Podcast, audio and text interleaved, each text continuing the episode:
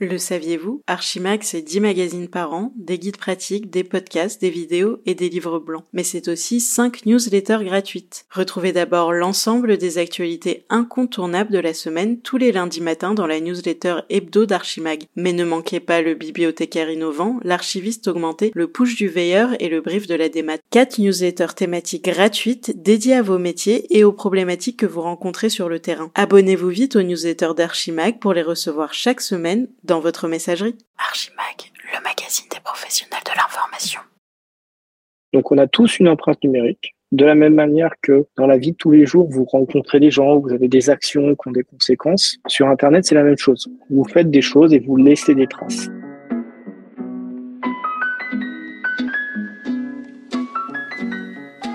Connaissez-vous votre empreinte numérique? Par la construction même des sites internet et autres applications numériques, il est de plus en plus normalisé de laisser des informations personnelles un peu partout sur la toile. Pourtant, ces données sensibles peuvent faire l'objet de toutes sortes d'utilisations, pour un usage commercial et stratégique, pour améliorer une expérience utilisateur, mais aussi à des fins malveillantes.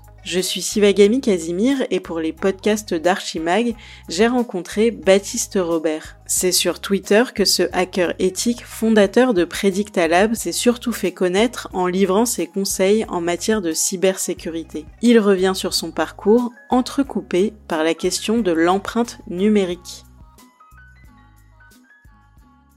Je m'appelle Baptiste Robert, j'ai 34 ans, je suis toulousain. Si je devais me, donner une casquette, je dirais euh, hacker éthique. Vraiment, pour moi, le, le hacking, c'est plus un état d'esprit, la curiosité constante, essayer de comprendre comment les choses fonctionnent. Éthique, parce qu'il y a des valeurs qui sont extrêmement importantes, sur lesquelles j'ai vraiment essayé de fonder aussi Predictalab et que j'essaie vraiment de transmettre dans notre profession. Et après, évidemment, parce que c'est mon activité principale aujourd'hui, chef d'entreprise, puisque l'entrepreneuriat est une grande aventure avec ses très bons côtés, ses très mauvais côtés, mais euh, qui a qui est une aventure euh, très intéressante. Je me suis fait connaître sur les réseaux sociaux il y a maintenant 6-7 euh, ans, principalement sur Twitter, pour avoir trouvé des failles de sécurité dans des applications mobiles, des sites internet et euh, plus particulièrement, comme j'aime bien les problèmes de temps en temps, des applicatifs gouvernementaux. J'ai eu pour habitude d'essayer de travailler avec les personnes concernées, avec les entreprises concernées, pour résoudre les systèmes et ensuite de communiquer sur le sujet. J'ai connu une médiatisation assez forte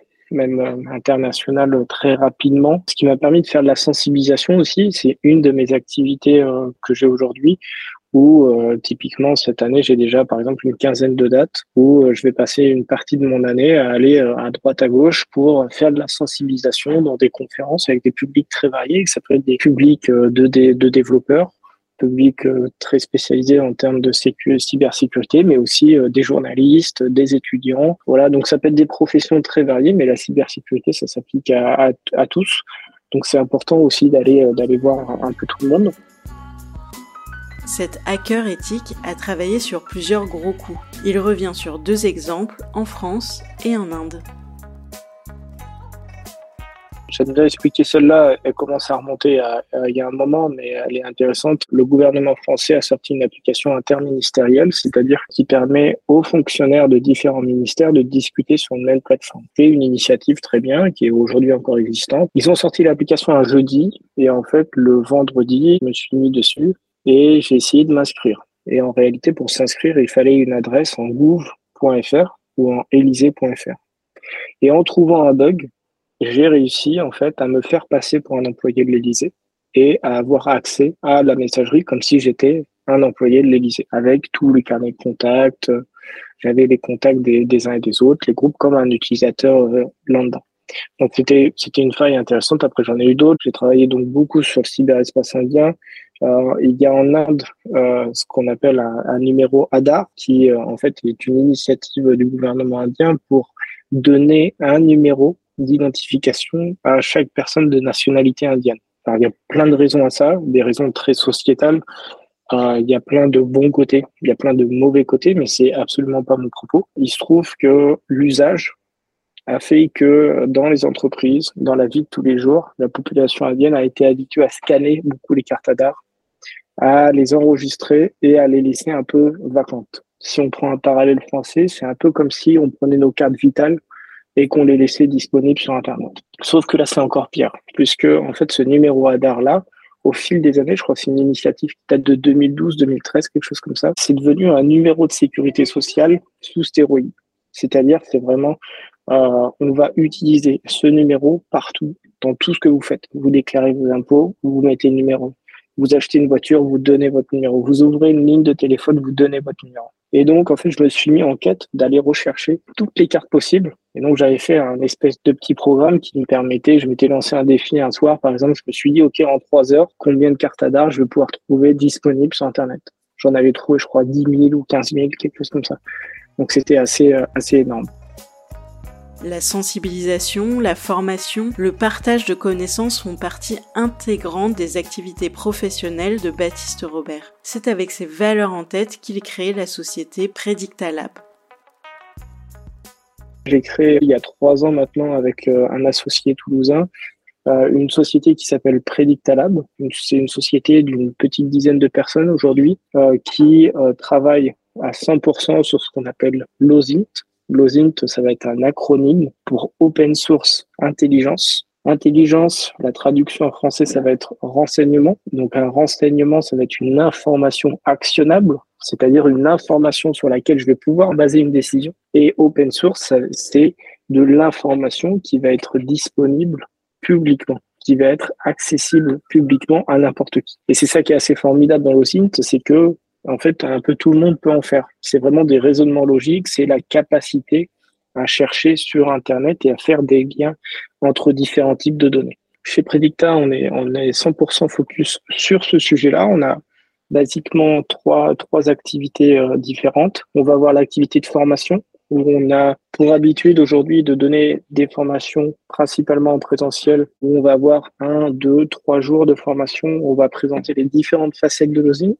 On s'adresse à différents types de publics de la même manière que pour les conférences, les sensibilisations. La deuxième activité qu'on va avoir, ça va être l'activité de rapport, c'est-à-dire qu'on travaille beaucoup sur ce est ce qu'on appelle l'empreinte numérique. Donc on a tous une empreinte numérique. De la même manière que dans la vie de tous les jours, vous rencontrez des gens, vous avez des actions qui ont des conséquences. Sur Internet, c'est la même chose. Vous faites des choses et vous laissez des traces. Et notre travail, ça va être de trouver toutes ces traces aussi petites soient-elles, et de recoller tout ça ensemble. Et parfois, dans certaines situations, il est intéressant pour les gens bah, de connaître leur empreinte numérique. Vous êtes un journaliste, vous êtes un avocat, vous êtes une personnalité publique, un politique. Vous avez peut-être pas envie que votre adresse personnelle traîne sur Internet pour plein de raisons, même des raisons de sécurité. Et donc, on, vient nous demander des rapports en disant, OK, Baptiste, qu'est-ce que, qu'est-ce qui traîne sur moi sur Internet? Quelle est mon empreinte numérique? Et une fois qu'on a fait l'audit de l'empreinte numérique, on va proposer à nos clients de réduire cette empreinte numérique en expliquant, bah, OK, il faut enlever ci, il faut enlever ça, il faut faire telle démarche, etc., etc. La troisième activité, c'est une plateforme aussi. Si je résume, ça va être une plateforme d'investigation numérique. Donc, c'est une plateforme spécialisée sur laquelle on va permettre aux gens dont c'est le métier, des analystes, des enquêteurs, à nos clients, on va leur permettre d'enquêter sur une empreinte numérique, de visualiser de la donnée et parfois de beaucoup de données avec différentes vues. Donc, ils vont avoir une carte d'un côté, ils vont avoir un graphe, un graphe des relations, ils vont avoir être capables de chercher un peu partout sur le dark web, etc. A-t-on suffisamment conscience des données que nous laissons sur Internet? Pour le fondateur de Predictalab, les choses avancent lentement, mais de manière positive.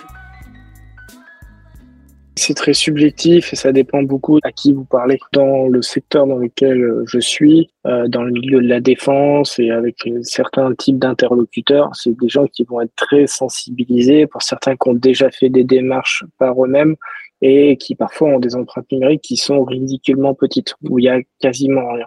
Et tant mieux, c'est très bien, parce qu'ils ont des professions parfois exposées, etc. Donc c'est très très bien. Pour le grand public, c'est parfois plus compliqué. On avance, je, le vois, moi, à travers les sensibilisations, les conférences que je peux donner, on voit que les, mentalités avancent, on voit que les conversations sont pas les mêmes.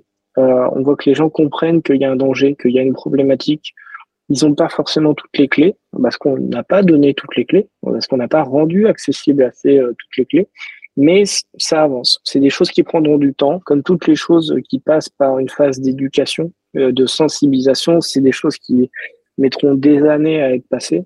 Mais qui avance. Euh, Est-ce que la prochaine génération est meilleure à ce petit jeu-là? J'ai des très très grands doutes, malheureusement, parce que les outils, les applications, les sites internet sont faits justement pour que de manière cognitive, on, clique sur OK. Si, je schématise. Et, euh, et on, on les aide toujours pas. On s'est toujours pas encadré à l'école. On leur apprend pas à ne pas cliquer sur OK. Et donc, il y a, y a, un vrai sujet là-dessus, mais euh, on avance, on avance, on recule pas. Je suis un optimiste. Comment être plus vigilant et mieux gérer son empreinte numérique? Baptiste Robert nous livre trois conseils faciles à appliquer. Il y a un, un, premier conseil qui est un conseil très simple, c'est taper votre nom dans Google et tapez-le régulièrement. Regardez les liens qui sortent. Regardez pas que la page 1, regardez plusieurs pages pour voir ce qui sort. Est-ce que les liens qui sortent comportent des informations qui sont des informations potentiellement personnelles? Et ça, c'est le, deuxième conseil. C'est posez-vous des questions. On a tendance à, quand on est sur l'ordinateur, à cliquer à, très rapidement. Posez-vous juste 4 secondes et faites cet exercice intellectuel de vous dire, OK, bah en fait, il y a quelqu'un qui me veut du mal. Il a juste votre nom, prénom. Il tape ça dans Google. Qu'est-ce qu'il peut obtenir de vous? Comment il peut vous profiler? C'est un exercice qui est compliqué, hein parfois euh, à, faire quand on n'a pas l'habitude, mais qui, euh, qui se fait bien. Et le troisième conseil que je peux donner, qui est plus dans l'utilisation au quotidien, qui est de dire réfléchissez avant de donner vos données. C'est-à-dire qu'on va vous poser souvent des questions sur Internet. Vous allez vous inscrire d'un côté, on va vous demander d'accepter les cookies, etc. Posez-vous et, et dites-vous, OK, là on me demande cette donnée-là. Il y a un formulaire. Est-ce qu'ils ont vraiment besoin de la donnée? Est-ce que j'ai besoin de dire la vérité? Parce que je peux mentir aussi. Et c'est pas très grave. Dans la vie réelle, on vous a appris à être honnête. Sur Internet, si le site euh, cadeau.com, je dis n'importe quoi, euh, vous mettez euh, un faux nom, bah, c'est pas bien grave. C'est pas c'est pas la fin du monde. Et Internet a été conçu comme ça pour permettre à n'importe qui d'être n'importe qui. Prenez votre temps, réfléchissez à ce sur quoi vous êtes en train de cliquer, les applications que vous installez, etc., etc.